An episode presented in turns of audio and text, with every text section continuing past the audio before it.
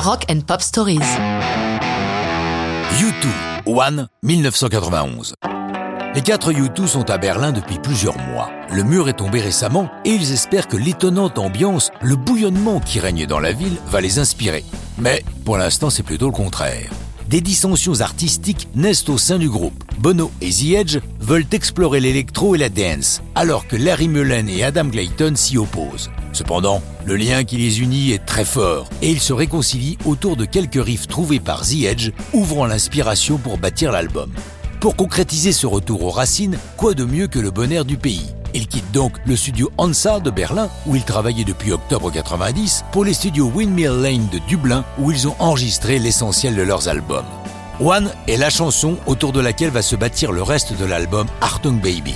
C'est The Edge qui ouvre la voix avec une partie de guitare qu'il a trouvée en travaillant sur une autre chanson, Mysterious Ways. Une fois la guitare validée, le reste de One vient très facilement. L'essentiel de la chanson est embouclé en une demi-heure. Pour le texte, Bono reste vague sur le sens à lui donner, lui-même parlant de relations humaines. De ce fait, plusieurs interprétations sont possibles.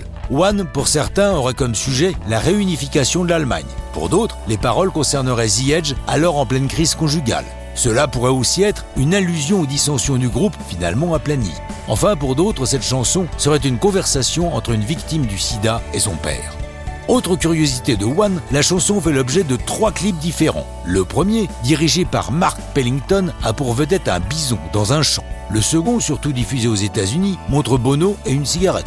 Enfin, le plus diffusé en Europe est l'œuvre d'Anton Corbin, le photographe et réalisateur habituel de Dépêche Mode.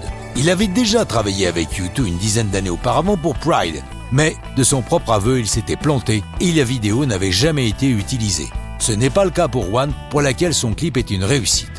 One est un des plus grands hits de U2. Les profits du single sont reversés à des associations de victimes du sida et la chanson est considérée par certains comme la plus grande de tous les temps.